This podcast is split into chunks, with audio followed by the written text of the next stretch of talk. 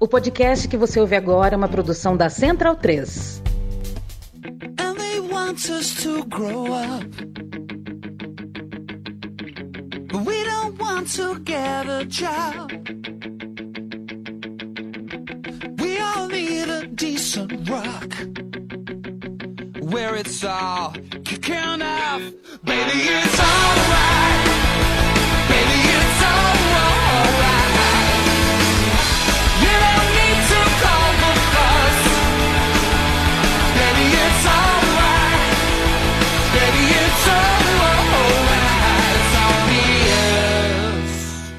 Bem-vindo e bem-vinda, amigo e amiga da Trivela e da Central 3. Hoje é dia 28 de novembro de 2022. Eu me chamo Leandro e a mim, estou ao lado de Bruno Bonsante, Leandro, Stein, Matias Pinto, Felipe Lobo, o time quinteto tradicional já uh, decorado por você que nos acompanha desde sempre. Se está chegando durante a Copa do Mundo, saiba que este é o quinteto uh, tradicional, da não o original. Eu não lembro quem fez a mesa no dia 1, no episódio 1 do podcast Trivela. É, mas certamente não era exatamente esse quinteto. Eu acho, que tinha, acho que tinha o Biratã e Paulo. O Biratã é. É, era Leandro e a mim, Paulo Júnior, o Biratã Leal e eu.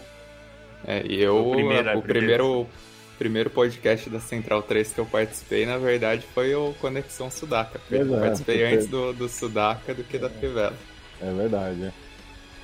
A gente, em tempo de Copa do Mundo, está chegando todo dia às 19 horas. Entenda também como todo dia no pós-rodada, né? Terminaram os jogos, a gente dá um respiro, toma um café, sobe os textos que tem que subir na trivela, respira fundo e vem gravar. E depois, assim que a gente grava em formato de live, a gente pinga no seu tocador preferido de podcasts. Hoje, um dos dias nobres, né? Porque, afinal de contas, dia com seleção brasileira em campo a gente assistiu a um difícil Brasil 1, Suíça 0. Não esperem da gente aqui é, é, é, adjetivos né, muito enfáticos, nem para lá, nem para cá, até porque isso a gente até pode fazer no dia seguinte, até cabe mais no dia seguinte ou no outro dia, porque depois que esfria. Né? A gente viu qual foi o, o quem que escreveu, Bonsa, aquela matéria é, inglesa, acho, que falou que algo de especial está sendo criado na seleção brasileira. Foi The Guardian, né? Foi, foi o Jonathan Liu. O, o Barney é. Roney também, que é outro escritor lá do, do Guardian, escreve muito bem, também elogiou bastante o Brasil e falou que o Brasil está de Era, volta. É algo a ser, você escrever, algo de especial está sendo feito na seleção brasileira, cabe mais no dia seguinte de Brasil e Sérvia do que logo depois de um Brasil e Sérvia, porque logo depois tudo ainda é cimento fresco, a gente tem que baixar. Eu, eu pô, foi um jogo que me deixou bastante agitado, bastante tenso, tanto que Portugal e Uruguai, vou confessar para vocês, eu assisti meio como um borrão, assim, eu assisti cansado. Então foi até um pouco estranho. Aliás, Copa do Mundo com quatro jogos por dia. É, nem vamos falar para o público que trabalha com coisa que não é futebol, que tem que, poxa vida, né, cumprir sua função no horário comercial, por exemplo já é difícil acompanhar quatro jogos. Agora, quatro jogos por dia para gente que conseguiu fazer com que o nosso trabalho envolva assistir esses quatro jogos é cansativo, hein? Tá puxado. As outras Copas eram três jogos por dia e, poxa vida, era um pouco, era um pouco melhor. Tô, tô, confesso a vocês que estou cansado e dando graças a Deus que a partir de amanhã são dois horários só. É, inclusive por causa disso, no fim das contas, tem jogo que eu assisto, mas não absorvo tudo porque estou cansado. O jogo do Brasil hoje causou cansaço, mas faço todo esse preâmbulo para, enfim, quem nos acompanha já há bastante tempo já sabe o que esperar de Stein, de Bonsa, de Matias, de Lobo, mas assim, é, uma coisa é eu achar que o Fred não estaria na minha convocação. Outra coisa é eu vaticinar aqui que o Fred não serve para a seleção. Uma coisa eu achar que o Bruno Guimarães foi bem. Outra coisa eu achar que o Bruno Guimarães tem que ser titular. Né? As coisas não são tão assim, porque se forem assim, a gente vai chegar à conclusão que o Brasil fez um primeiro tempo ruim e o Brasil não fez um primeiro tempo ruim. A Suíça fez um primeiro tempo muito bom. Foi um jogo de futebol disputado em alto nível. Quero começar com você, Felipe Lobo. Boa noite.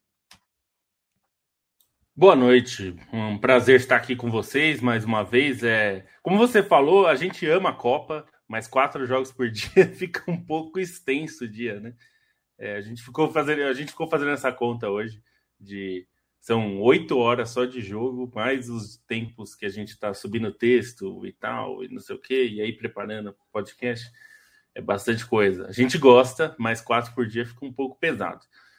É, mas é isso aí, eu gostei da sua abertura sobre, é, sobre a seleção, assim, porque Obrigado. Me, me parece que, que há um, uma tendência ao exagero, e isso vale para quando joga muito bem é, e quando o jogo é difícil.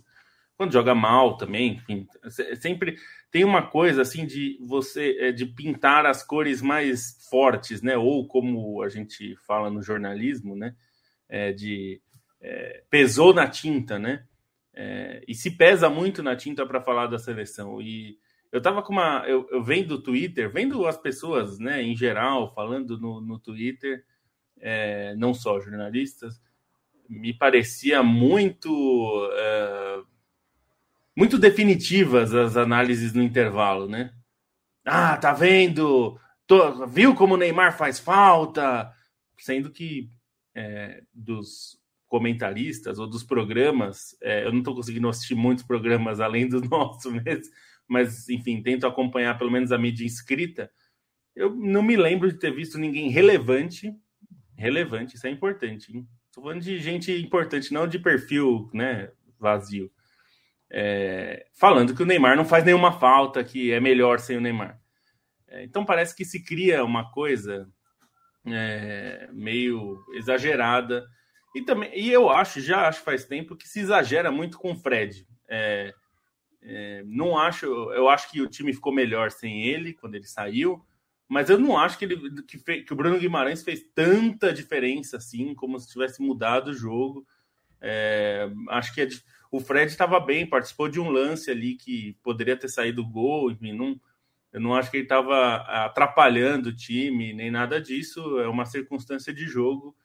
É, e, e, e, aí me parece que sempre tem essa coisa exagerada de é, tudo no Brasil. O primeiro tempo parecia que o Brasil tinha é, jogado super mal, que, nossa, a Suíça colocou o Brasil no bolso. E não foi isso. Eu achei que o Brasil fez o jogo é, no para falar só do primeiro tempo, para depois a gente falar do. O primeiro tempo do Brasil foi bom, fez o que tinha que fazer. Não foi, foi é, maravilhoso, é, encheu os olhos? Claro que não.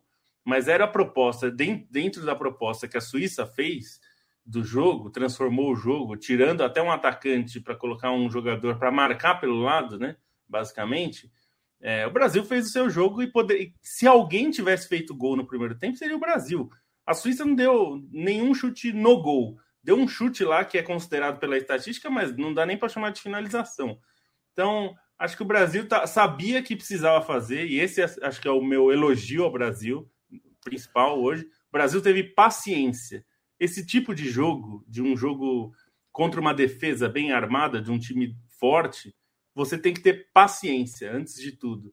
E paciência é uma coisa que às vezes a gente, quando se fala de seleção brasileira, principalmente em redes sociais, as pessoas não têm, né? Não tem.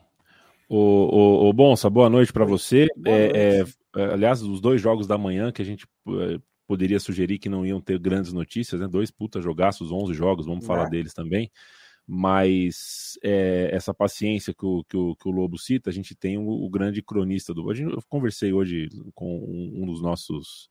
Né, conversei com o Paulo ontem, assisti jogo com o Paulo ontem, e a gente conversou sobre essa coisa do, do, do Galvão Bueno, né, do porta-voz de uma, de uma crônica pouco uhum. refletida, né? É a crônica que fez, por exemplo, quatro anos atrás, o Brasil ter sido roubado pela Suíça e não foi. É, o time da Suíça marca de maneira dobrada os lados do campo. O Vinícius Júnior não consegue passar porque tem a marcação, tem a dobra e tem a sobra. Consegue marcar, é, ao contrário do que fez a Sérvia, consegue marcar sem, sem dar bota, sem butinada, sem pontapé, então oferece pouca bola parada. É, isso cansa menos, isso faz o time é, ter mais confiança, porque você instala um bloco ali, você, quando vê que dá certo, é, você engaja o coletivo. E ainda tem jogadores que são capazes de lançar uma bola. Acho que o Chaka fez um bom jogo, por exemplo. É, quero te ouvir do intervalo para frente, o que, que você achou. Enfim, fala o que você quiser. Boa noite, Brasil 1, Suíça 0.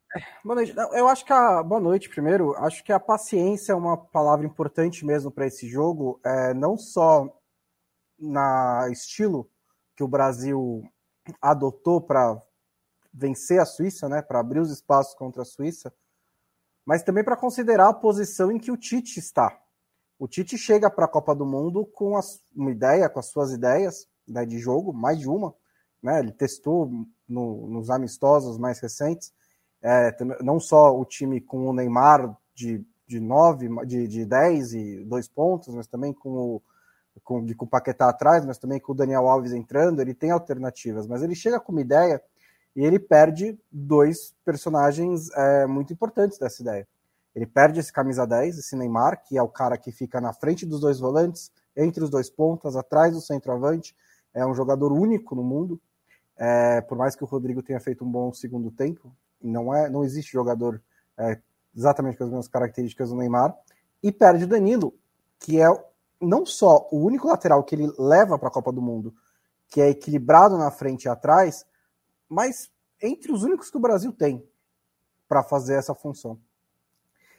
E aí ele tem que lidar com esse problema, né? E eu acho que tudo bem se ele não acerta na primeira tentativa. A primeira tentativa do Tite foi a bola de segurança. Militão na direita, Fred no meio, avança o Paquetá, vou seguro para o primeiro tempo contra a Suíça. O que eu acho que é importante é que ele percebeu que não estava voando, né? que dava para melhorar. Eu concordo que o Brasil fez um bom primeiro tempo, considerando essa situação, considerando que a Suíça é responsável por eliminar a campeã europeia da Copa do Mundo. É, mais do que a Macedônia do Norte, foi a Suíça que tirou a Itália da Copa do Mundo. É um time que joga junto, esses caras jogam juntos há mais de 10 anos. Né? Seferovic, que entrou no segundo tempo, Shaqiri, que entrou no segundo tempo, é, Ricardo Rodrigues, Chaka. Esses caras são juntos, o Sommer, estão juntos há muito tempo. É um time muito coeso. É, e eu acho que o Tite entendeu que precisava mudar e não demorou para mudar. Não acho que o Tite. Ah, ah, o Bruno Guimarães só entrou aos 13 minutos do segundo tempo. Tudo bem, ainda tinha 40 minutos pela frente. Ele volta no intervalo com o Rodrigo no lugar do Paquetá, que eu imagino que era o plano B. Depois vai para o plano C, que é ter o Bruno Guimarães também, qualifica um pouco mais a posse de bola. Quando ele vê que o Richarlison está com problemas, o Richarlison não acertou nenhum lance hoje, é, ele não se deixa levar pela empolgação do primeiro jogo também e bota o Gabriel Jesus no lugar dele, né? Troca na ponta também. É, ele mudou, ele está tentando encontrar uma solução para o problema que apareceu. E o que eu acho importante da, de observação desse jogo é que com Fred Casemiro, com Fred Casemiro Paquetá, com Fred Casemiro e Rodrigo, com Casemiro, Bruno Guimarães, é, Bruno Guimarães e Rodrigo, a defesa do Brasil é excepcional o Brasil não consegue. Não, teve 5, 10 minutos ali, quando o Galvão mandou. A Suíça tá gostando do jogo, hein? Que o Brasil sofreu um pouquinho, mas ainda assim o Alisson não teve que fazer defesa. O Brasil tem padrão no ataque, né? O ataque não fluiu, mas o Brasil tem padrão no ataque. Abriu o gol aproveitando o padrão do Real Madrid, né? O jogado ali entre três jogadores, dois do Real Madrid e um esse. E o que mais me chamou a atenção é que eu acho que isso ajuda na questão defensiva. Quando o Brasil está na frente no placar, ele é avassalador. É um rolo compressor o, o, o, time do Brasil. Porque quando o adversário tem que sair e tem que buscar o gol e tem que buscar o empate, a quantidade de jogadores que o Brasil tem para atacar espaço, para criar no contra-ataque, para criar em transição, para chegar na área e finalizar, é absurda. O Brasil fez o primeiro gol no fim do jogo, quase, e poderia ter ganhado por 3 a 0 Se o Vinícius Júnior tomar uma decisão melhor ali, se alguma uma coisinha a mais ali encaixa. Porque, e eu acho que isso ajuda na defesa, porque os adversários também sabem disso, eles ficam pensando: se eu tomo um gol cedo do Brasil, se eu vou para cima para tentar marcar um gol e tomo um gol cedo, acabou o jogo para mim. Né? É mais provável que eu tome 3 ou 4 a 0 do que que o Brasil empate, do que, do que empatar o jogo. Numa Copa do Mundo, você ter tudo isso, principalmente organização, defesa e talento ofensivo, você está 70% do título. Então o Brasil começou bem a Copa do Mundo. E a defesa está tão segura, né, que o gol começa com um toque do Marquinhos que está além é, da linha de meio de campo, né? É, é. Isso faltando menos de 10 minutos. Assim, o Brasil é, se expôs a, a, a isso porque para o Brasil era muito mais interessante a vitória do que para a Suíça. A Suíça estava contente com, com, com, o empate. O Brasil não, o Brasil já queria resolver isso, até para dar uma rodagem né, para o elenco contra Camarões, porque praticamente garantiu a, a, a primeira colocação hoje, o que em teoria é, traz um caminho mais simples né, para as oitavas de final, até pensando que Portugal é o virtual primeiro colocado do grupo H, então já evitaria esse confronto mais equilibrado, né? E cabe lembrar, né, Portugal do meio para frente é ao lado de Brasil e França um dos times mais embaçados dessa Copa. Uhum. Então o Brasil já queria resolver a parada até para dar essa, até para o Tite poder fazer testes, né? É, no, nesse terceiro jogo contra Camarões. É, e sobre o sistema defensivo, é, assim, se o jogo contra a Sérvia me chamou a atenção principalmente pela capacidade do Brasil nos combates, né, pela, até pela maneira como a Sérvia marcou um pouco mais adiantado, contra a Suíça, algo que o Brasil fez muito bem foram as coberturas, né? O time é, teve alguns, até alguns momentos de deslize, algumas bobeiras, e sempre existiu uma cobertura muito boa que não deixava esse vacilo se ampliar, sempre corrigia é, o segundo momento. Então o Brasil foi muito bem nisso, né? Nessa maneira de, nesse encaixe defensivo também. E, e, é isso que o Bonsa falou, né? O time se marca um gol, ainda mais com o banco que o Brasil tem, com as possibilidades que tem, é, é algo impressionante. E aí, nesse aspecto das coberturas e nesse aspecto de leitura de jogo, só para adiantar já o Casimiro como melhor em campo, né? Acho que é indiscutível isso. É, são três lances que me chamam a atenção além do gol. É, na cobertura no primeiro tempo, primeiro aquele passe errado que o Alisson dá, e aí ele corta o, o toque para o meio da área da Suíça na hora. Depois, no segundo tempo, tem aquela bola que o Alisson vai sair jogando, que o Embolou vai abafar. É impressionante como a bola sobra para o Casimiro e ele não se abala com o risco que sofreu, sai de cabeça erguida, aproveita que o campo está aberto, né? Porque é, como a, a, Suíça adiantou a marcação, gerou um campo aberto até para um contra-ataque, e foi nesse lance, inclusive, que sai a trivela do, do Vinícius Júnior que o Richardson não completou por pouco. E no lance do gol anulado também do Brasil, é interessante observar como o Bruno Guimarães está mais recuado no meio-campo, né? Participa do início da jogada, e o Casimiro está mais adiantado, como se fosse um meia mesmo, e aí ele vai acompanhando numa diagonal, assim, as disputas de bola, o Richardson, o Rodrigo, até conseguir pegar o lance mais claro para ele, com o Vinícius totalmente solto na esquerda, e aí abre com o Vinícius e o Vinícius marca o gol. Então, esse entendimento dele, também essa é, leitura que ele faz até para subir mais, para aparecer no ataque, como foi no lance do gol, isso foi um ponto muito importante para o Brasil, é, pela maneira como o jogo se desenhou, né? pela maneira também como a Suíça é, começou melhor o segundo tempo, assim, começou subindo um pouco mais, mas também perdeu um pouco de mão nas alterações, é, recuou, sentiu um pouco as mudanças do time e aí o Casimiro foi um dos caras que entendeu esse momento do jogo, que leu esse momento do jogo e, e atuou bem mais solto, né? Fazendo o papel que ele faz muito bem, que é essa leitura de espaços. É, tem um, um aspecto que acho importante a gente falar também, que é, tem é, essa, essa merca, é, a, a, o mercado de indignação é muito grande, né? Então, um, uma, uma das assim, eu acho absolutamente compreensível que o Tite tem escolhido o Fred para começar o jogo. É... E seria incompreensível ele não mudar durante o jogo, vendo a necessidade que o time tinha. É... Mas ele começar com o Fred sendo o fazendo o ciclo que ele que ele fez, o Fred foi importante.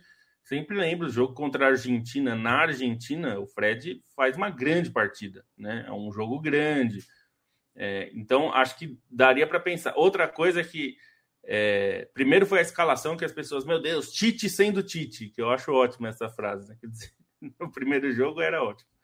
É, na hora do intervalo, quando volta o, com o Fred em campo e o Paquetá fora, acho que é importante lembrar, a agência Reuters, acho que foi a primeira que deu, pelo menos foi onde eu vi.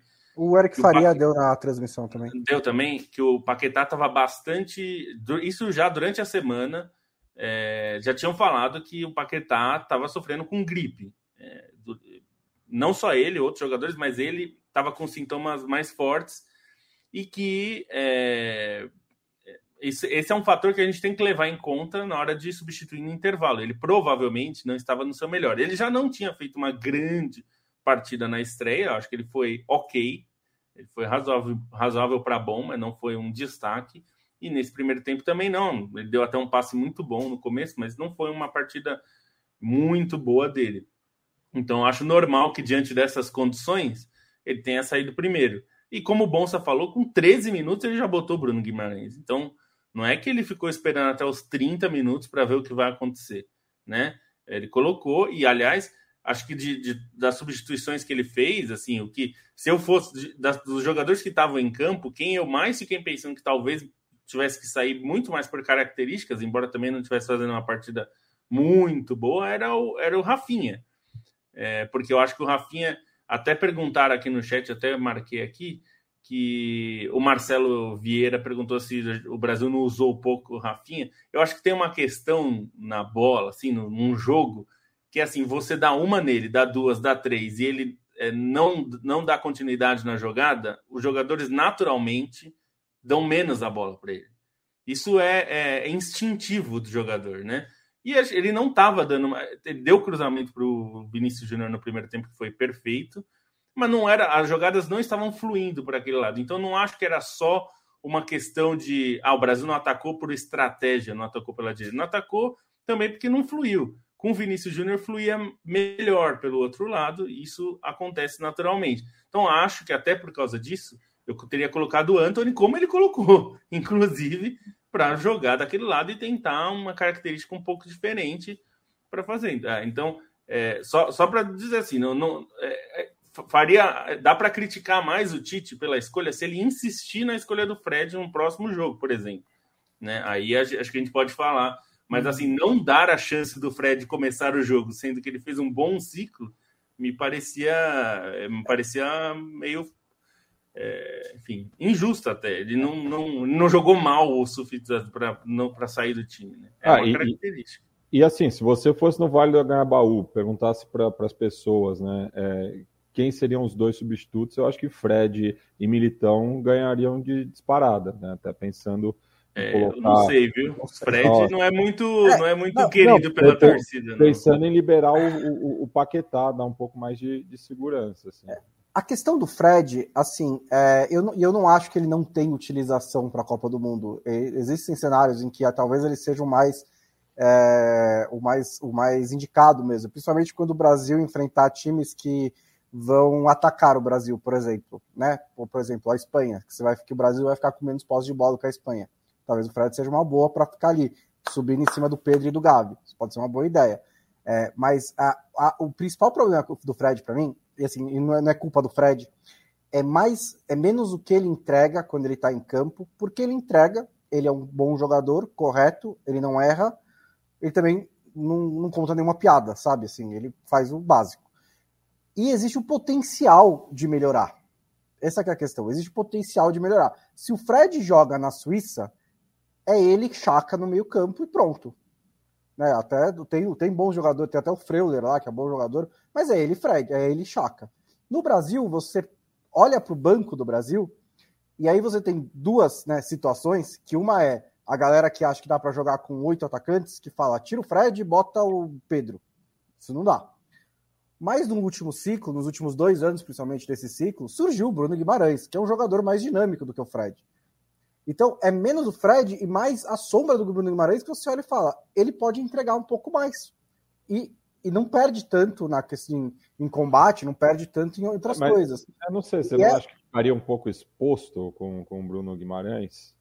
Não acho, acho que ele consegue jogar. Primeiro assim, quando você tem o Casemiro, nada está exposto. Né? Você pode, fica à vontade, joga com migo ali no lado dele. Mas é, eu pensando, não acho. Pensando com uma seleção mais forte, digo, pegando uma França, por exemplo. Eu não acho. Eu acho que o Bruno Guimarães tem total capacidade de ser um segundo jogador de meio campo num time equilibrado, né? Principalmente Rafinha e Vinícius Júnior fazem função de fazem função defensiva bem. Os laterais brasileiros seguram muito, né? Talvez se você jogasse com Marcelo e Daniel Alves, não daria. Mas com o Danilo, com o Militão ou Danilo e Alexandro, eu acho que dá. E é um problema que o Fred, por exemplo, sofre também no Manchester United, pelo mesmo motivo. Ele tem alguns bons jogos, ele é correto, mas a galera olha e fala, tá, mas e o Scholes, quando é que chega? Né? Então, é, é, é, a, a, acho que não é nem que pega. E aí também vira meme, né? Também tem essa questão. Aí também a galera começa a pegar para Cristo. Mas acho que é menos o que o Fred entrega e mais o que o Brasil pode melhorar se entrar outro jogador no lugar dele. É, eu tenho. Eu, eu... Mim é mais do que o Bruno Guimarães, né? Eu acho que o Brasil, curiosamente, produziu muito bons volantes nos últimos. no último biênio, né?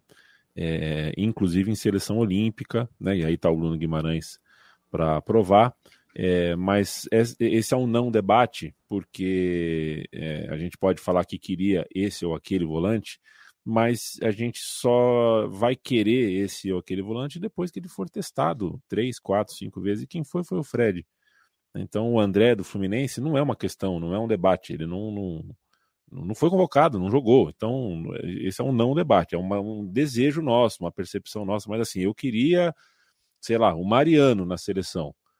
É, só que se o Mariano não jogar cinco, seis jogos, o, o jogo da minha no jogo da minha imaginação, o Mariano nunca vai mal. Agora o Mariano tem que ser convocado, ser testado, e aí ele vai bem e fica, ou não vai tão bem e vai o Dani Alves. Né? Como aconteceu com o Gabriel Menino, com o Emerson Royal, para usar esse exemplo do Mariano. O mesmo serve para volante. O que a gente tem é o Fred, numa temporada que não foi, não está sendo boa no, no, no, Manchester United, perdeu espaço tudo mais, e numa seleção que eu, sinceramente, já há algum tempo, ele, para mim, é, é, é muito justo o escrutínio em cima dele. Mas daí a gente a gente colocar as coisas numa tinta de que foi mal, que jogou mal, de que a seleção brasileira teve um déficit né, por, por causa do Fred em campo, eu acho que é um pouco de exagero, precipitação, mas a Copa do Mundo também força a gente a isso, porque são poucos jogos, é tudo muito imediato, e eu até entendo esse debate, mas acho que a nossa função aqui é, né, embora seja tentador a gente colocar gasolina nesse tanque, o nosso papel, na verdade, é tirar. Você desmutou, Matias? Quer falar uma coisa? Não, é, é justamente isso. A gente é tentar combater é, um certo idealismo, assim, né, de que a seleção brasileira tem só um jeito é, de jogar, enfim. E, e, acho que foi o próprio Lobo que falou, né, dessa citação do Tite sendo o Tite. Pô, o Tite é, é o Tite já há 20 anos, né? Quem está acompanhando o futebol aí sabe que não, não, não dá para esperar coisa muito diferente. A gente vai com ele até o final. É, e ele tem esse, modo mais pragmático mesmo, né, de, de, de, de, encarar o jogo, mas eu não acho que falte é, brilho também, assim, acho que o, o, Tite não é um cara é, que, enfim, é, é, saiba jogar de, um, de um jeito só, enfim, eu, eu, eu acho que ele prefere, né, ter, ter mais segurança, mais equilíbrio, né, como ele gosta de falar, e isso acho que não dá para criticar o Brasil, é uma seleção bastante equilibrada que está oferecendo poucos espaços, tem controle da bola, é, e esse é, é, é, o jeito propositivo do Brasil jogar. E assim, o Tite ser o Tite é bom, tá? Tipo, é, claro. Tite, nos últimos 10 anos, quando o Tite foi o Tite, ele foi, teve muito mais sucesso do que ele teve fracasso pelo Corinthians e pela seleção brasileira. Então, é igual, né? Não vou dizer, deixe o Tite ser o Tite, mas tipo, não se preocupe, ele é um bom treinador. Confie um pouquinho é. nele. É igual quando o, quando o Lobo escreve alguma coisa no Twitter e alguém responde assim: essa é a sua opinião. É claro que é a minha opinião, é o meu Twitter, ok? Vocês queriam que o Tite fosse o quê? Nelson Batista? Não, o Tite é o é, Tite. É, e, e é bom lembrar que o primeiro jogo teve o time que todo mundo pedia, né? Todo mundo pedia o time é verdade. sem e o Fred, certo. com o Vinícius Júnior, e ele pôs. Ele não repetiu porque não deu para repetir. Dois caras machucaram. É, e aí ele teve que testar alternativas ali. E, e, tem que lembrar outra coisa. Eu quero ver muito o, Vini, o, o Rodrigo jogando ali, na, na, função que era do Neymar. Mas o Rodrigo, a gente tem que lembrar tem 21 anos também, né? Então eu, eu acho absolutamente é. compreensível o Tite pensar, pô, não vou jogar esse moleque numa puta fogueira no segundo jogo na é. Copa com a função de não. ser o 10 do Brasil. E mesmo, mesmo nas oitavas de final, né? Porque assim, contra o Camarões, tanto faz, mas pega o Uruguai nas oitavas de final, você vai jogar o Rodrigo ali? Talvez não, sabe? É um jogo difícil também. É, e eu acho que. É, acho que a gente fica muito no Brasil preso a essa ideia de que precisa definir os 11 titulares E é isso aí, vamos com eles até o fim. Senão o técnico sabe o que ele está fazendo. E o Tite pode muito bem escolher uma escalação por jogo até o fim da Copa do Mundo, de acordo com o adversário, e ser campeão. E não é porque ele está confuso, é muito pelo contrário, é porque ele sabe usar. São 26, essa Copa do Mundo ainda especialmente, que você convoca 26 jogadores, dá para usar de várias maneiras, né? E aí, só para não citar o Daniel Alves, pode haver jogos em que o ideal é ter ele por dentro, e jogos em que não é. Acontece. Isso não quer dizer que está errado levar o Daniel Alves. Também não estou dizendo que está certo, eu não, deve, eu, não, eu não, levaria. Mas não quer dizer necessariamente que está errado.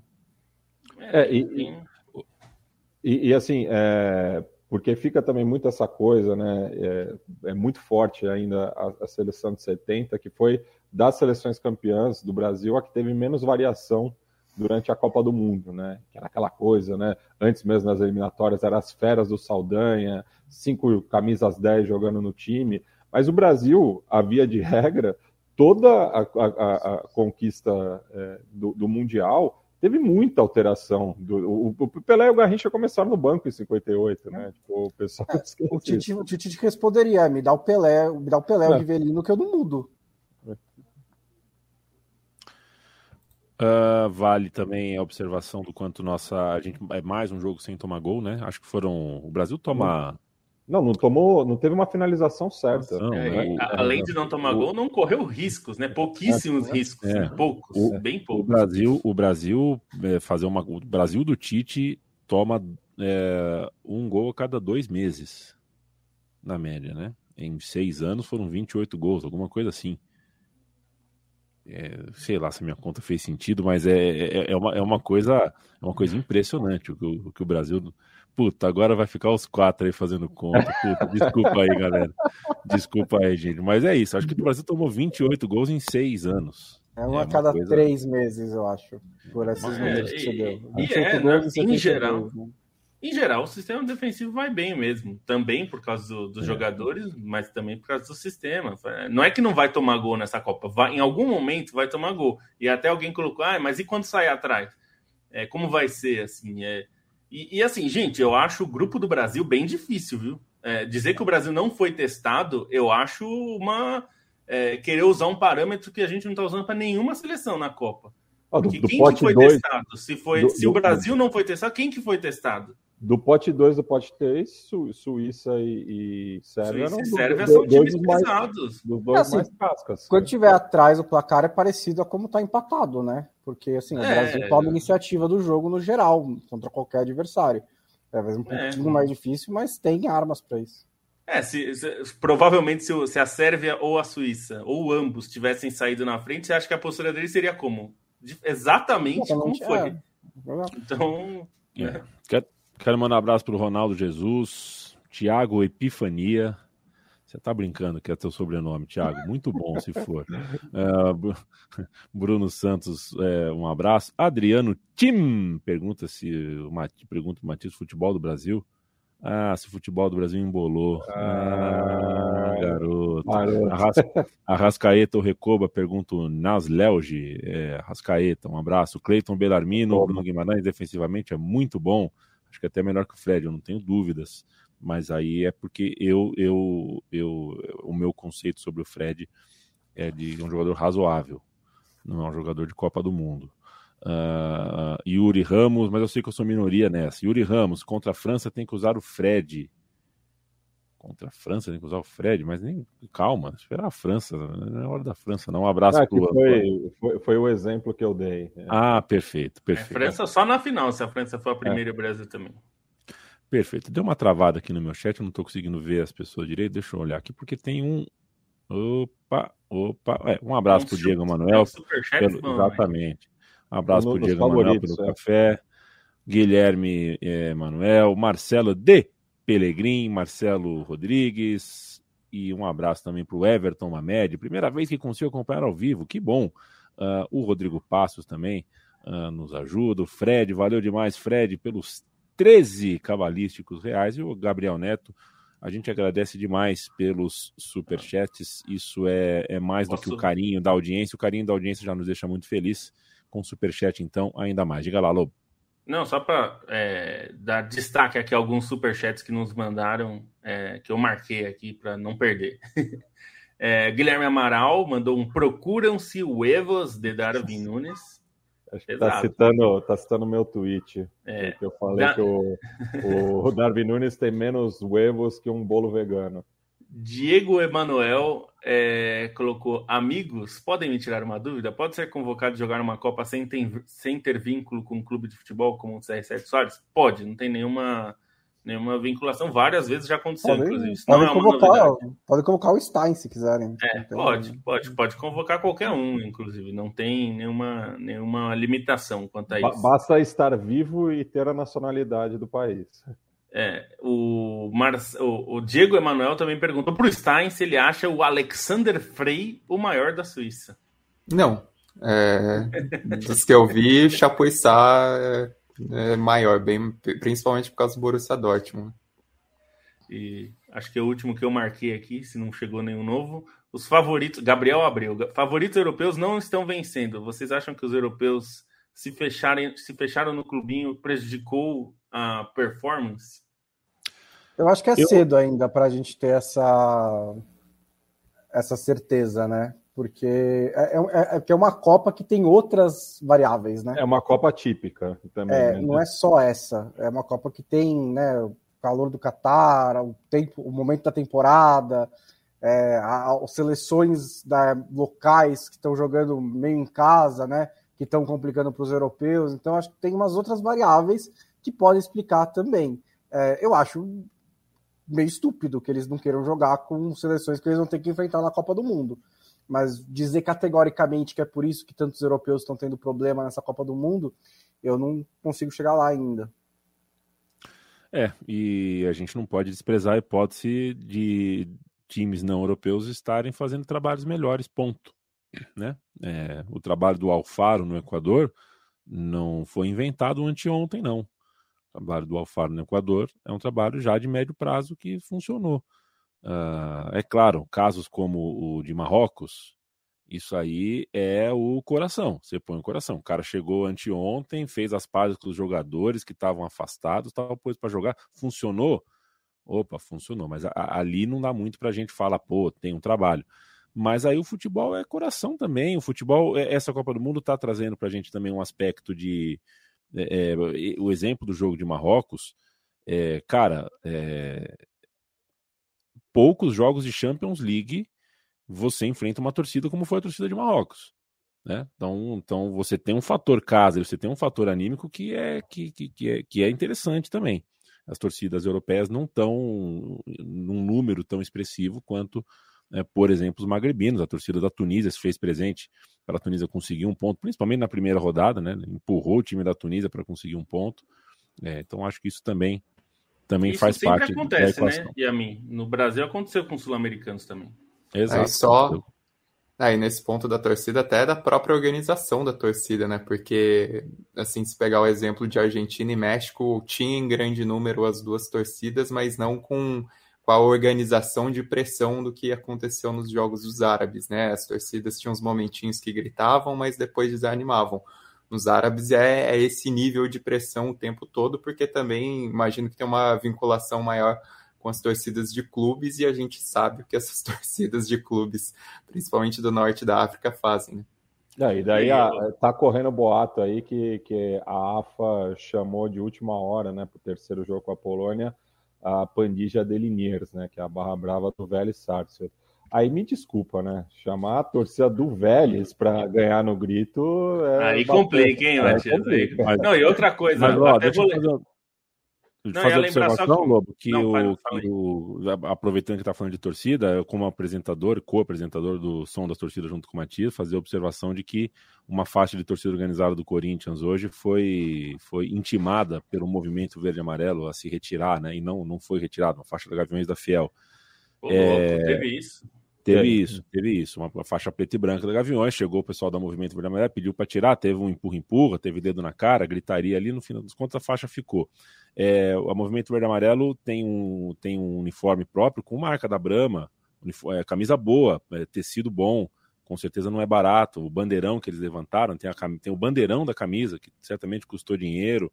é, se a Movimento Verde Amarelo quer é, realmente ser um movimento que muda o cenário da torcida da seleção brasileira, é, não é rompendo com, com gente que viaja e tem história em torcida organizada que ela vai conseguir que ela vai conseguir o, o, o, respeito de arquibancada que é que funciona diferente do que ele do, do que muitas vezes se pensa. Muitas vezes é, o que se faz em arquibancada de seleção, e aqui no Brasil principalmente, é que você pensa que está criando uma alternativa que é a solução e você está sendo parte do problema. E o movimento verde e amarelo muitas vezes é parte do problema, porque já nasce domesticada, já nasce patrocinada, já nasce com, com, com regalias é, que no fim das contas fazem ela, fazem algumas pessoas que participam dela se acharem dona é, da arquibancada. Não existe. A Gaviões da Fiel levou faixa para Sevilha em 82, cara. É, é. Tem que respeitar.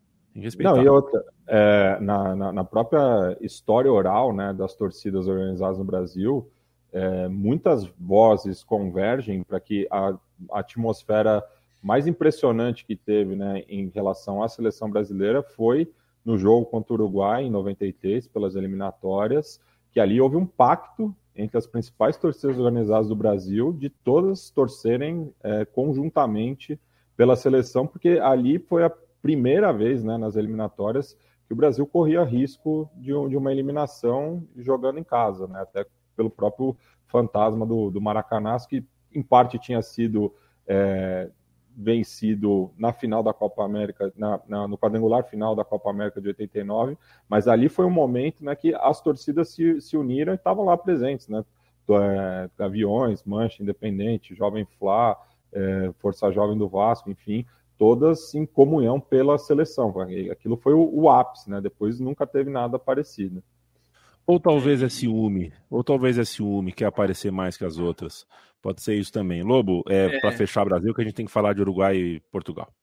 Não, sim, é, inclusive eu ia falar de europeu, mas só para pegar nesse ponto, primeiro é uma coisa importante, o movimento verde e amarelo, é, eu acho a ideia boa, mas eles não são donos da arquibancada. Se eu quiser comprar ingresso para ir para a Copa e não vestir verde e amarelo ou qualquer coisa, ou usar adereço algum, eles não podem me obrigar. Eles não são donos da arquibancada.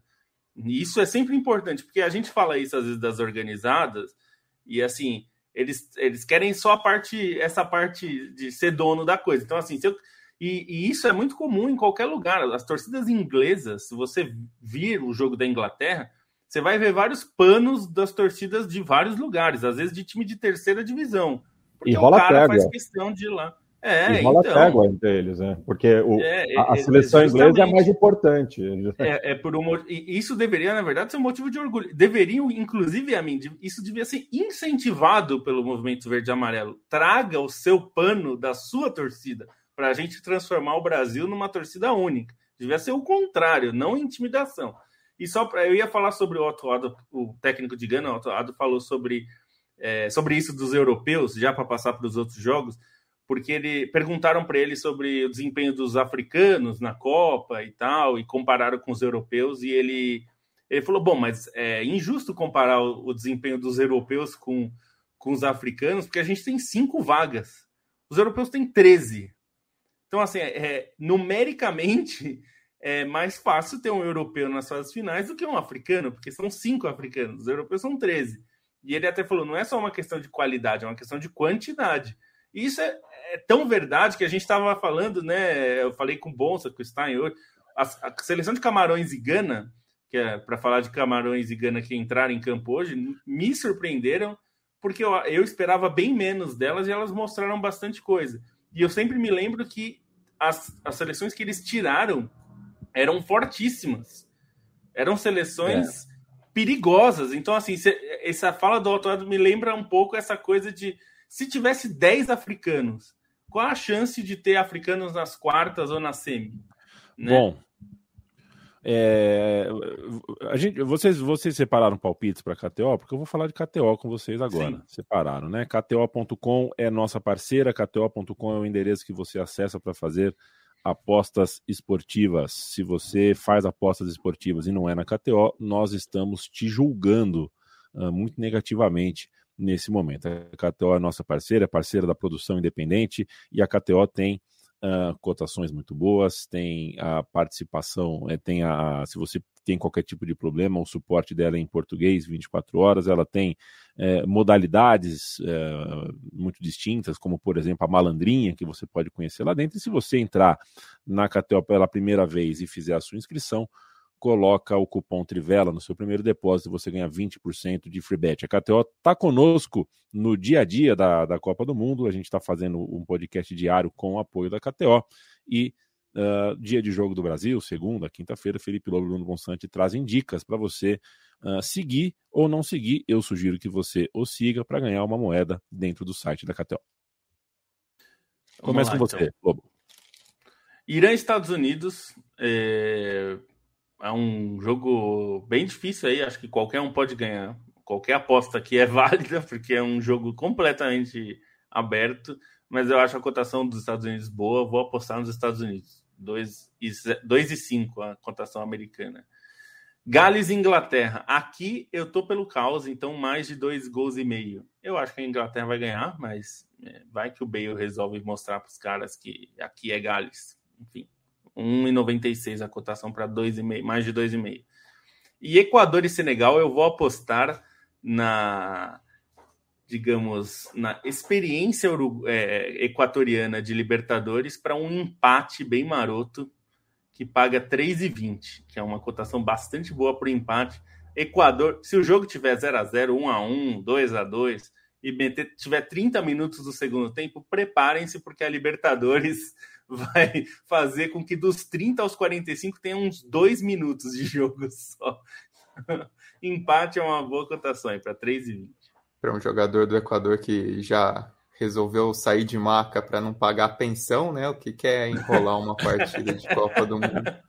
Pois e é o artilheiro, viu? Não é qualquer aí, jogador, é, é o artilheiro. E aí, se mantiver o critério, né? Vai ser o primeiro jogo que vai chegar a 60 minutos na Copa Bruno do Mundo. Bruno Bonsante. É, Holanda e Catar, né? Tem esse jogo amanhã. A Holanda precisa de um resultado ainda. E eu não sei se vocês notaram que o Catar é um time muito ruim. Então eu diria a Holanda menos 2 é, no handicap, que está 2,05. É, se for 2 a 0 o dinheiro volta. Se for 3 para mais, é, a Holanda ganha. Essa Holanda é um pouquinho cretininha assim, né? Mas acho que contra o Catar vai, não vai ter tanta dificuldade em fazer gol. É, depois tem Arábia Saudita e México, e a gente falou bastante já né, sobre a Arábia Saudita e sobre o México. Ah, o México também mostrou nada nessa Copa do Mundo, e a cotação da Arábia Saudita está muito alta para enfrentar o México. Dá para você pegar o Arábia Saudita ou empate a 2,05. Então é uma cotação também muito boa. E depois tem Costa Rica e Alemanha, né? A Alemanha precisando fazer saldo. Eu também acho que você pegar o over nesse jogo, over 3,5 a 1,80, é uma boa ideia. E ainda não abriu, mas eu vou dar deixar a dica já para sexta-feira, que vai ter serve Suíça.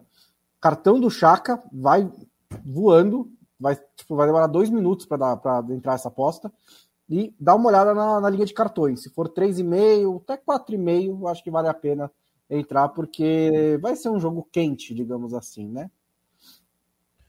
KTO.com. É menos 2 de handicap significa que 3 x 0 você ganha, é isso? 3 x 0 4 x 1 é isso?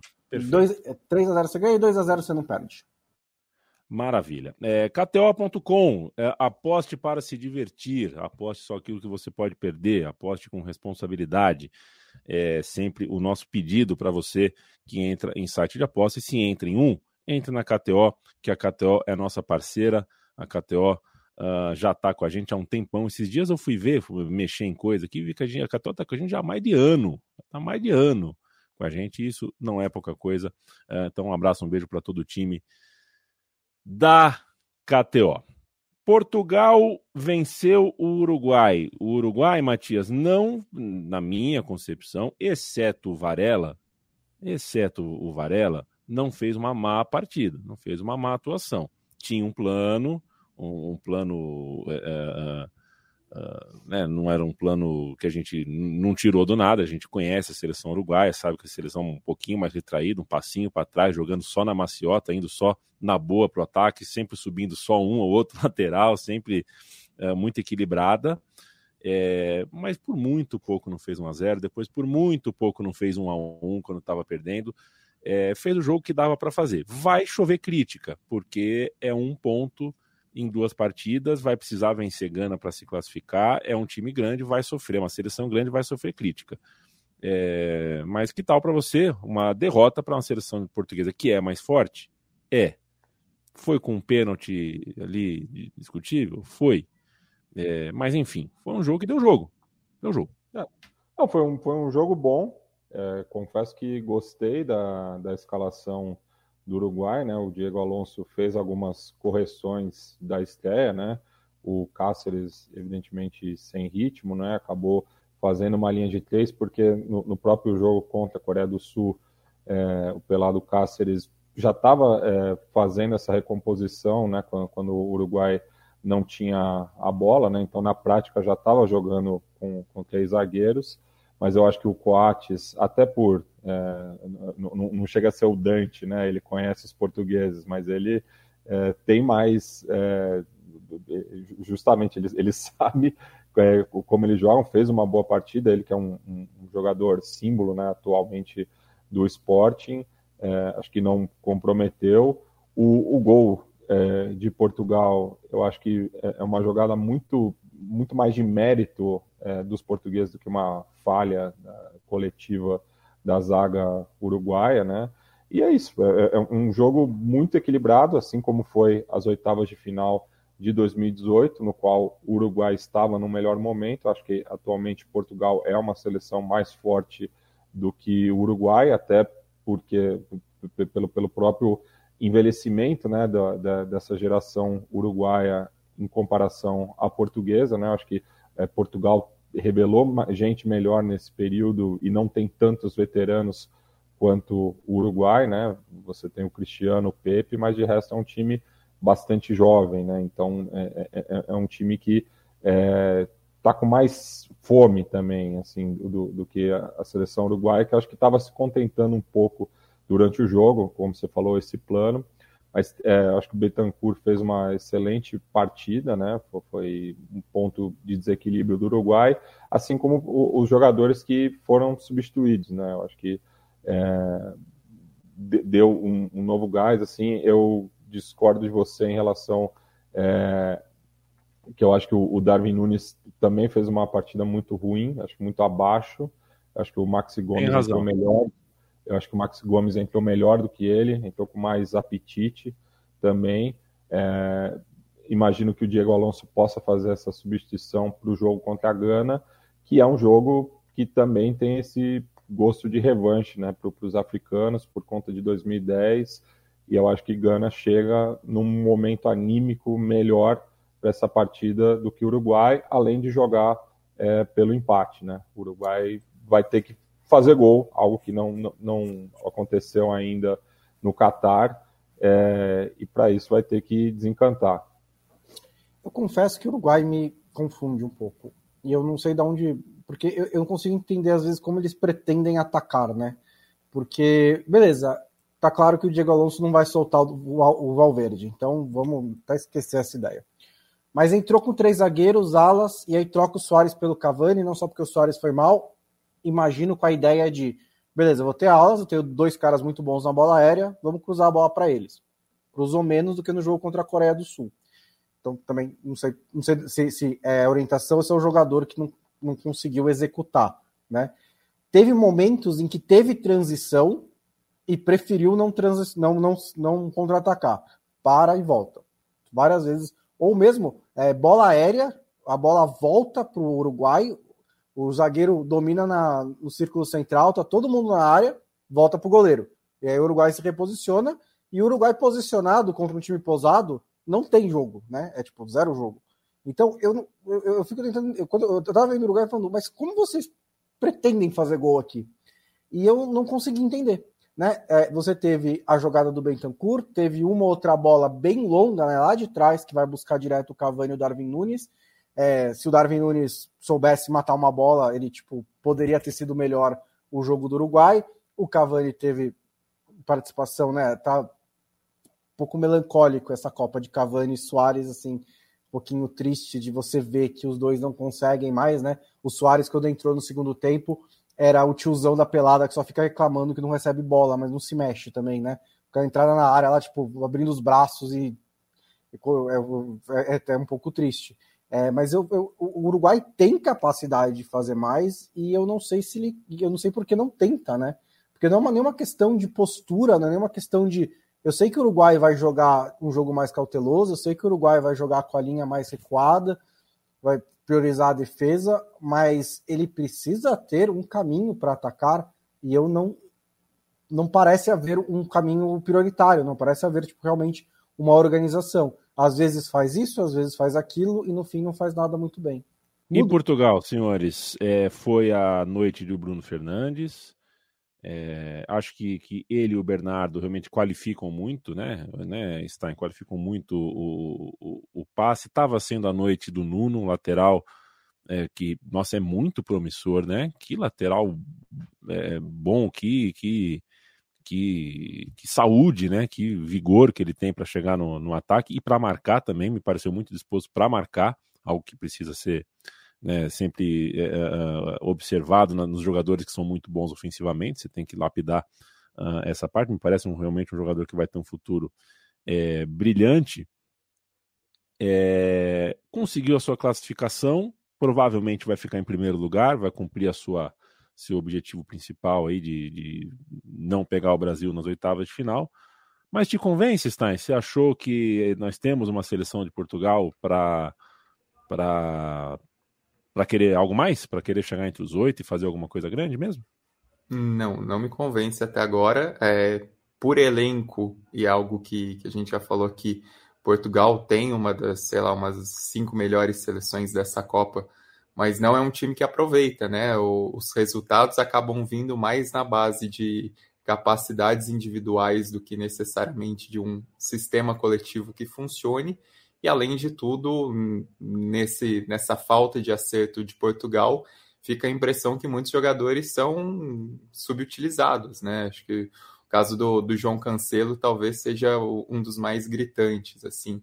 É, também discussão sobre a entrada do Rafael Leão, embora Hoje ele entrou e eu não gostei, né? Tava muito fominha nas jogadas, mas Portugal sempre tem esse ponto. Tanto é que esse jogo foi até engraçado, né? Porque Fernando Santos fez uma alteração que desmontou o time, que chamou o Uruguai, que botou em risco Portugal. E aí, só depois, quando ele fez um outro, uma outra leva de trocas, né? Que a equipe conseguiu recompor um pouco mais seu meio-campo, conseguiu se recuperar mas é uma, uma seleção de Portugal que deixou a desejar e aí também contou com outras atuações individuais de, de destaque na defesa, né? O Diogo Costa, é, a gente elogiou várias vezes ao longo da Champions e fez duas intervenções vitais, né? No, no lance do, do Betancourt no primeiro tempo, até achei que ele deu um pouquinho de sorte ali, que a, a tomada de decisão do Betancourt foi boa, ou tentar mandar por baixo das pernas mas a bola subiu um pouquinho com a força. É, e o Pepe também, né? O Pepe é um símbolo de Portugal. Repito, algo que, que eu gosto de bater na tecla disso. O Pepe foi o melhor jogador de Portugal na conquista da Euro 2016. É um cara que tem um tamanho muito grande na, na seleção e muitas vezes, assim, não vou dizer que é injusto a fama dele de carniceiro, mas é, desconsidera um baita de um zagueiro, né? E um zagueiro principalmente é, pós-Ancelotti, a partir de, de 2013 e 14 no Real Madrid ali, aquela fase dele no Real Madrid, para mim é, é, monstruosa, assim, qualidade, a maneira como ele acaba crescendo a partir do Ancelotti e, e segurou bem as pontas, né? Diante da, da necessidade ali, independentemente da idade, é um cara que tem uma hierarquia imensa dentro do, do elenco, até salientaram na, na transmissão e eu, eu reparei isso, o carinho que o Cristiano Ronaldo teve ao levar a faixa, né, o respeito ali naquele momento, também aproveitando para esfriar um pouco o jogo, mas entrou bem, Portugal acabou dependendo mais dessas individualidades, né? A questão é, até que ponto dá para confiar no Fernando Santos? Isso aí, acho que os torcedores portugueses já não confiam, tem pelo menos seis anos, né? Porque o, ciclo pós-Eurocopa e Eurocopa, vamos lembrar, foi cheio de percalços. É, né, Portugal não sempre rende abaixo do, daquilo que tem, daquilo que pode e dos jogadores que tem, né? O elenco é muito bom e não compensa dentro de campo. Uh, perfeito, senhores. Portugal, então, classificado. A gente vai ter um Uruguai Gana. Eu vou ter que ser antipático nas redes sociais tal, e lembrar que o imaginário, né, a memória, é uma ilha de edição. Né? É, Uruguai e Gana em 2010 foi um dos piores jogos da Copa do Mundo. É que o final do jogo foi incrível. Exatamente. É, mas é, foi um jogo horroroso. Um jogo e, gente, horroroso. vamos parar com isso de que tipo o Soares foi, é, é, sei lá, é, não teve fair foi, play. Não teve fair play, ou que foi trapaceiro, nem nada. Ele foi punido, tipo, ele foi punido pelo que aconteceu. Tipo, tá nas regras do jogo. Você coloca a mão ali e sai expulso. Ele foi tá expulso. Tá ele recebeu é, tá a punição máxima, né? Isso. Ah. Teve o penalidade pênalti, máxima. assim, ele tomou. O, pênalti, o cara errou. É, ele, ele fez uma aposta é. ali e ganhou a aposta, sabe? Patrocinada pela KTO é. a aposta dele. Ele Você usou sabia? a regra. É, ele ah, tava é? com o KTO no, na cueca. Ah, perfeito. Que coisa, hein? Visionários, não? Foi? É. Que coisa, né, Bruno Bonsante? Exatamente.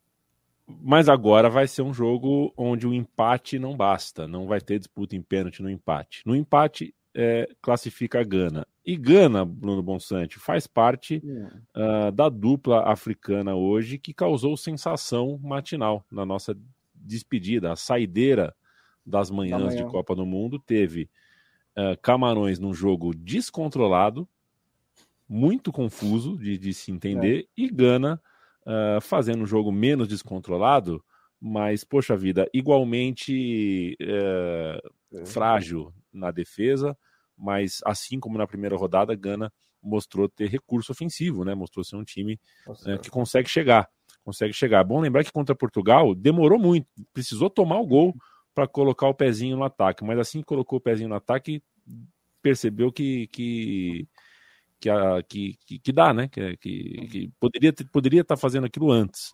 É, que tal para você amanhã de africanos pontuando na Copa do Mundo?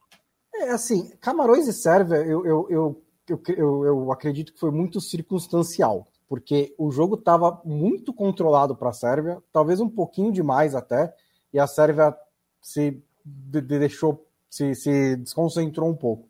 Se você for, for pegar né, o lance que muda o jogo, é um milímetro de chuteira ali que todo mundo achou que estava impedido, inclusive a Bubacar, eu acho, inclusive os jogadores da Sérvia, é, que o, o Stein, na hora mesmo, no, no chat, virou e falou: Mas, nossa, tá impedido, né? É, que, que lance estranho. É, e, e, não tava. E aí o cara fez o gol. E aí depois levou outro contra-ataque, né? Porque a Sérvia, até aquele gol, tava mostrando muita qualidade, né? Com Kostic pela esquerda, com muita força, melhorando a chegada por ali, mesmo tendo feito um bom jogo. O Zivkovic foi muito bem na direita. O Mitrovic, que está um pouquinho machucado, mas ainda assim criou as oportunidades, né? Foi aquele bom centroavante. O Tadic muito bem no meio. O Milinkovic Savic fazendo gol de fora da área. Várias qualidades da Sérvia. Apresentou o problema também, que é um time que entra em colapso físico no fim dos jogos. Aconteceu contra o Brasil e aconteceu contra Camarões. Não foi o colapso físico que permitiu a virar, o empate, mas prejudicou a busca pela vitória, porque depois do empate de Camarões, a Sérvia ainda tinha mais 30 minutos para retomar aquela superioridade anterior. Beleza, levou dois gols de contra-ataque, vamos jogar como estava jogando antes. E não conseguiu, e agora vai ter que buscar a vitória contra a Suíça. Camarões, é, além dessa boa atuação é, do Abubacar, é, teve também a polêmica né, do afastamento do Naná por questões é, disciplinares e o substituto dele falhou no gol do Milinkovic Savic, então poderia ser uma história é, muito mais quente depois desse jogo, mas acabou que o empate manteve aí Camarões na Copa do Mundo. É, no segundo jogo, uma coisa que está me, me deixando nervoso com a Coreia do Sul é que eu, eu entendo que a Coreia, que quando você tem um craque, um cara que é muito melhor do que todos os outros, é ruim quando você deixa, quando você tipo, só joga em função dele. Por outro lado, quando você tem um dos melhores finalizadores do mundo, se você não dá a bola para ele finalizar, eu não consigo entender sua estratégia também. O Som teve três chutes em toda a Copa do Mundo, em dois jogos, e nenhum deles chegou nem perto do gol.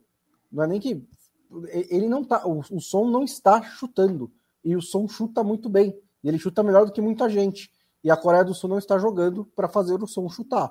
Ele sai muito da área, ele solta a bola rápido demais, assim, é, é, eu não quero que o Son jogue sozinho na Coreia do Sul, mas ele precisa aparecer em posições em que ele chuta um pouco mais. Porque senão fica muito mais fácil defender a Coreia do Sul, como fez Gana hoje. Eu, eu olhando para o elenco de Gana, eu sempre achei Gana um time bom. É que ele teve um ciclo muitíssimo complicado, né? Para chegar na Copa do Mundo. Mas o Kudus está crescendo nessa Copa, o Parten está fazendo uma boa Copa também. Ele não aparece tanto na frente quanto ele está aparecendo no Arsenal, mas no meio-campo ele está sendo muito, muito bom. É, a dupla de zaga não foi tão bem hoje, mas é uma dupla talentosa. O Lamptey não foi bem hoje, mas é um lateral direito de muita qualidade no ataque, né? Você tem a entrada do Inak Williams, é, a experiência dos Ayeus, então é um time forte, né? Que durante o ciclo teve muitos problemas. Mas acho, mas assim, qualidade por qualidade, tem uma qualidade melhor do que a da Coreia do Sul, que trocou o seu centroavante, entrou o Cho Sang e ele fez dois gols. E também teve uma boa participação do Lee Kangin, né, que é um garoto prodígio, foi craque do Mundial Sub-20 de 2019, não teve tanto espaço no Valência, foi para o Mallorca, está jogando bem nessa temporada antes de vir para a Copa do Mundo e colocou fogo no jogo ali, deu assistência para o primeiro gol, ajudou a Coreia do Sul a reagir, no fim foi insuficiente, mas foi uma boa aparição dele. É, e só sobre as duas seleções africanas, né, que não eram tão cotadas, é, é, é, legal a gente perceber dois pontos sobre elas. Camarões, uma é que desde antes, né, desde a Copa Africana, era algo que eu sentia de Camarões, que é um time que tem seu, suas lacunas, né, mas é um time que tem grandes referências em diferentes setores. E até acho que a, a zaga acabou ganhando uma referência muito boa com o Casteleto, né? Gostei bastante da partida dele. Mas você tem o Anguissá, você tinha o, o Onaná no gol, é, o próprio Abubacar que entrou bem. O Abubacar é, é puro misticismo, né? Depois que o cara marcou o gol do título da ACA 2017 saindo do banco, ele, ele virou um monstro na seleção é, foi o artilheiro, estava impossível na, na última Cup, foi em casa, que Camarões fez uma, uma boa campanha até a semifinal, e aí dessa vez o Song resolveu botar ele junto com o Choupo-Moting e em 10 minutos o cara resolveu. E sobre Gana é, é muito isso que o Bonsa falou, porque é uma seleção é, que fez um ciclo muito ruim, não tem como negar, mas é uma seleção que tem muitos jovens e, e, é algo que eu repito, talvez a Copa, o melhor momento de Gana ainda esteja chegando, porque são muitos caras jovens e muitos jogadores que não atuavam pela seleção que foram adicionados só recentemente, né? Além dos caras de dupla cidadania, o próprio Salisu não aceitava a convocação, falava que ia se, se dedicar ao clube e, e acabou se integrando é, só recentemente. Aí existe um, uma montagem de elenco, né? A campanha na, na fase na reta final das eliminatórias ali, quando pegou a Nigéria, teve uma mudança de técnico, o atuado tinha acabado de chegar. É, nessa preparação teve alguns percalços, mas parece que, que conseguiu acertar, conseguiu encontrar um, um modo de, de funcionar, e aí quem ajuda o time a funcionar muito é o Kudos, né? Que está certamente entre os melhores jogadores da Copa nessas duas primeiras rodadas. Ele que não jogou a Copa Africana porque estava com problema físico, estava com lesão, faz uma temporada muito boa com o Ajax. É um cara que do meio para frente ele funciona em todas, né? Funciona de volante, funciona de ponta, funciona de meia e inclusive de falso 9, como ele tem entrado com mais frequência no Ajax. É, e Gana tem outro ponto também que eu acho interessante em relação a outras seleções desse grupo H é o banco. Gana tem mais banco que Uruguai e Gana tem mais banco do que a Coreia do Sul para mudar jogo, principalmente em peças ofensivas, né? O, o Bucari que, que entrou fazendo gol na outra partida é um cara que eu vinha gostando muito dele no, no Estrela Vermelha, vendo de, de começo de temporada algumas partidas de preliminares de Champions e tal, eu gostei bastante dele. É, tem o, o Isarraco também, que é o garoto, o prodígio do time, que, que foi teve momentos de destaque ao longo do ciclo. Então, existe essa possibilidade, e aí tem um, um acerto no momento da Copa e um time que, pareceu pegar no tranco para a Copa do Mundo em si, que, que mostra muito mais do que vinha mostrando em ocasiões recentes. Senhores, temos uma hora e dez de podcast, a gente precisa terminar. Ah, eu sei que a gente passaria mais uma hora aqui conversando sobre amanhã, porque amanhã a gente tem um, um duelo muito interessante do ponto de vista de, de, de sonhos continentais, né? É, Equador e Senegal uh, trazem consigo aí uh, muitos sonhos, né? De, de, classificação, então vai ser um, vai ser um jogo épico. Se, é, a gente tem é, Irã e Estados Unidos fazendo um jogo também muito promissor do ponto de vista não só esportivo, mas uh, histórico, político e tudo mais. É, mas a gente vai falar sobre isso amanhã tá bom? É, pra gente, a Copa do Mundo chegou na metade, porque são 64 jogos, já foram 32. Mas a verdade é que a Copa ainda não tá na metade, né? Do ponto de vista de, enfim, o Brasil jogou hoje a segunda, faltam cinco. Tem muita história para rolar. A terceira rodada é muito cheia, de, de, muito rica em histórias. A gente deu a sorte de não ter nenhum grupo com 6-6-0-0, né? Então, todos os grupos têm pelo menos. Uh, uh, todos os grupos têm briga, né? Por, por, por vaga, isso é uma dádiva para a gente que gosta de acompanhar uh, a, a, decisão, né, a última rodada das coisas. Vamos acompanhar com muita atenção e trazer para vocês toda sete, todo, todo dia às sete da noite uh, o que a gente viu, o que a gente observou. Vamos trocar ideia e amanhã promete muito, Felipe Lobo. Beijo para você. Um beijo. É, promete mesmo, vai ser bem interessante, ainda mais com essa questão do Irã e Estados Unidos por uma é, agora que a gente sabe que foi de propósito, uma babaquice, uma imbecilidade é, que alguém na seleção americana, na, não, não no time, né, na federação, resolveram colocar uma bandeira sem o símbolo tal. É, se foi uma ideia de protesto, foi um protesto burro. Né, acho que tem formas bem melhores. Então, tem esse componente também. E até teve uma resposta muito boa do Tyler Adams, que uma, uma pergunta bem agressiva, compreensível, mas é, que ele respondeu né, sobre você não se envergonha de defender um país preconceituoso, racista e tal, e ele deu uma resposta boa. Então, é, achei interessante. Vai ser um jogo interessante também por esse aspecto, ainda que os jogadores americanos, o time, não tem exatamente é. nada a ver com isso, mas vai ter esse componente, né? Então, vai ser divertido. Beijo. Amanhã, 11 e 10 da manhã, eu faço Spaces no Twitter e terei Andrew Trauman, Matias, que é um especialista em Irã e o cara que ouve a gente, gosta muito da Central 3, a quem mando um abraço e um beijo. A gente vai falar bastante sobre Irã e Estados Unidos, então eu falo de manhã e de noite aqui, certamente temos muito para falar uh, sobre esse jogo. E para que não deixe de se constar, né, Matias, que a gente falou um pouco de arquibancada hoje, é, que Deus tenha piedade do invasor de campo hoje. É, um homem é, invadiu o gramado hoje de Uruguai e Portugal com uma camisa protestando por, é, é, pedindo direitos para as mulheres do Irã e uma bandeira do arco-íris. É, o cara fez uh, sozinho aí um, um, um, protesto. Eu não sei como é que. Não e sei se está preso. Contra a guerra da Ucrânia na frente também e contra a guerra da Ucrânia na frente. O cara fez três protestos em um. Isso a, a televisão, a FIFA não, não gosta de filmar. A gente faz o registro até por causa disso. Beijo. Ih, tá no mudo, hein, Mate? Não tô te ouvindo, não.